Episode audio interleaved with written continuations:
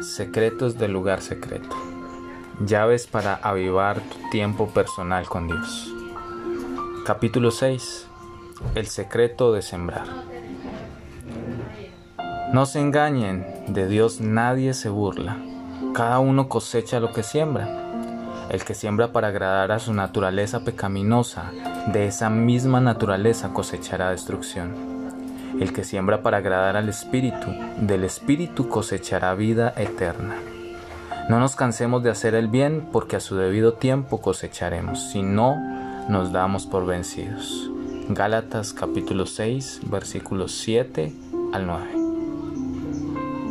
Probablemente la mayor lucha de los cristianos cuando llegan al lugar secreto es sentir que están perdiendo el tiempo que no logran nada en su momento de oración y de meditación. Es muy tentador en esa debilidad pasar a otra cosa y decir con los hombros encogidos, bueno, posiblemente mañana esté mejor. Algunos nos hemos desalentado tanto con sentimientos de ineficacia que hemos caído en una depresión de abandono. Espero que el secreto de este capítulo lo ayude a volver al camino. Este es el increíble secreto de Gálatas 6. Cuando siembras en el Espíritu, al entregarle un tiempo dedicado al lugar secreto, finalmente segarás vida en el Espíritu. Con frecuencia hemos aplicado este texto a la gracia de dar financieramente, pero se refiere también a la de buscar a Dios en atenta meditación. Es imposible sembrar en el espíritu sin recoger su cosecha correspondiente. Cuando hablo de sembrar, estoy aludiendo a dar de su tiempo al lugar secreto. Hablo de establecer patrones y hábitos que le permitan pasar tiempo importante con Dios en el lugar secreto, de manera habitual. Esta clase de siembra producirá una cosecha en su caminar con Él lo cambiará y a su tiempo comenzará a afectar todo a su alrededor. Este secreto me ha llevado a momentos en que estaba muy tentado de abandonar mi intensa búsqueda de Dios. Cuando estuve en retiros de ayunos, por ejemplo, fui muchas veces provocado por sentimientos tales como el de que mi ayuno no servía para nada en el espíritu. Justo en esos momentos me recuerdo a mí mismo que si continúo sembrando, un día recogeré. Dejo de mirar mis frustraciones presentes y pongo mi confianza en la palabra de Dios de que a su tiempo una cosecha vendrá a mi vida si persevero.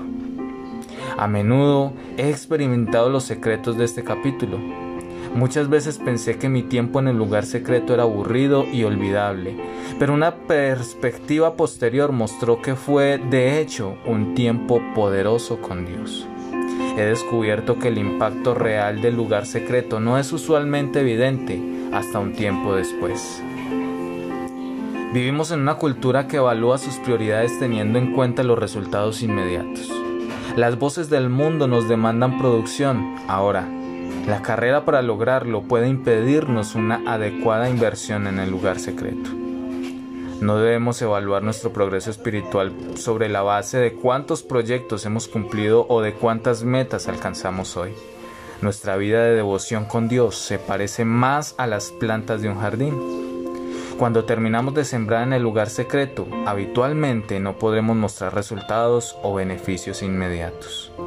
Lo que sembramos hoy requerirá una estación completa de crecimiento antes de ver la manifestación de los resultados. Sembrar suele ser muy prosaico, aburrido y bajo. Rara vez se ven en el momento los beneficios. Por lo común, se necesita un periodo de tiempo antes de que se hagan evidentes. La verdadera cosecha espiritual extrañamente es instantánea. El creyente sabio que comprende esto se dedicará a la ardua siembra sabiendo que en el momento apropiado cosechará si no se desanima. El que labra su tierra tendrá abundante comida. Proverbios 12:11. Para tener una cosecha debe labrar, preparar la tierra de su corazón y luego plantar la palabra de Dios en él. Esta es una poderosa semilla que finalmente produce una poderosa cosecha si la tierra de nuestros corazones está bien. Cada momento que pasa en el lugar secreto es una inversión en las realidades eternas. Dios lleva cuentas de sus trabajos y considera cómo honrar su devoción. Si persevera en la fe y en el amor, las semillas que producirán una cosecha en su corazón son plantadas en él. De manera que haga lo que haga, no abandone. Cuando sienta que no tiene resultados, persista e invierta aún más. La palabra que ha sido sembrada en su corazón, hoy, germinará, brotará, echará raíces profundas, extenderá sus ramas y producirá frutos. Atrape el secreto.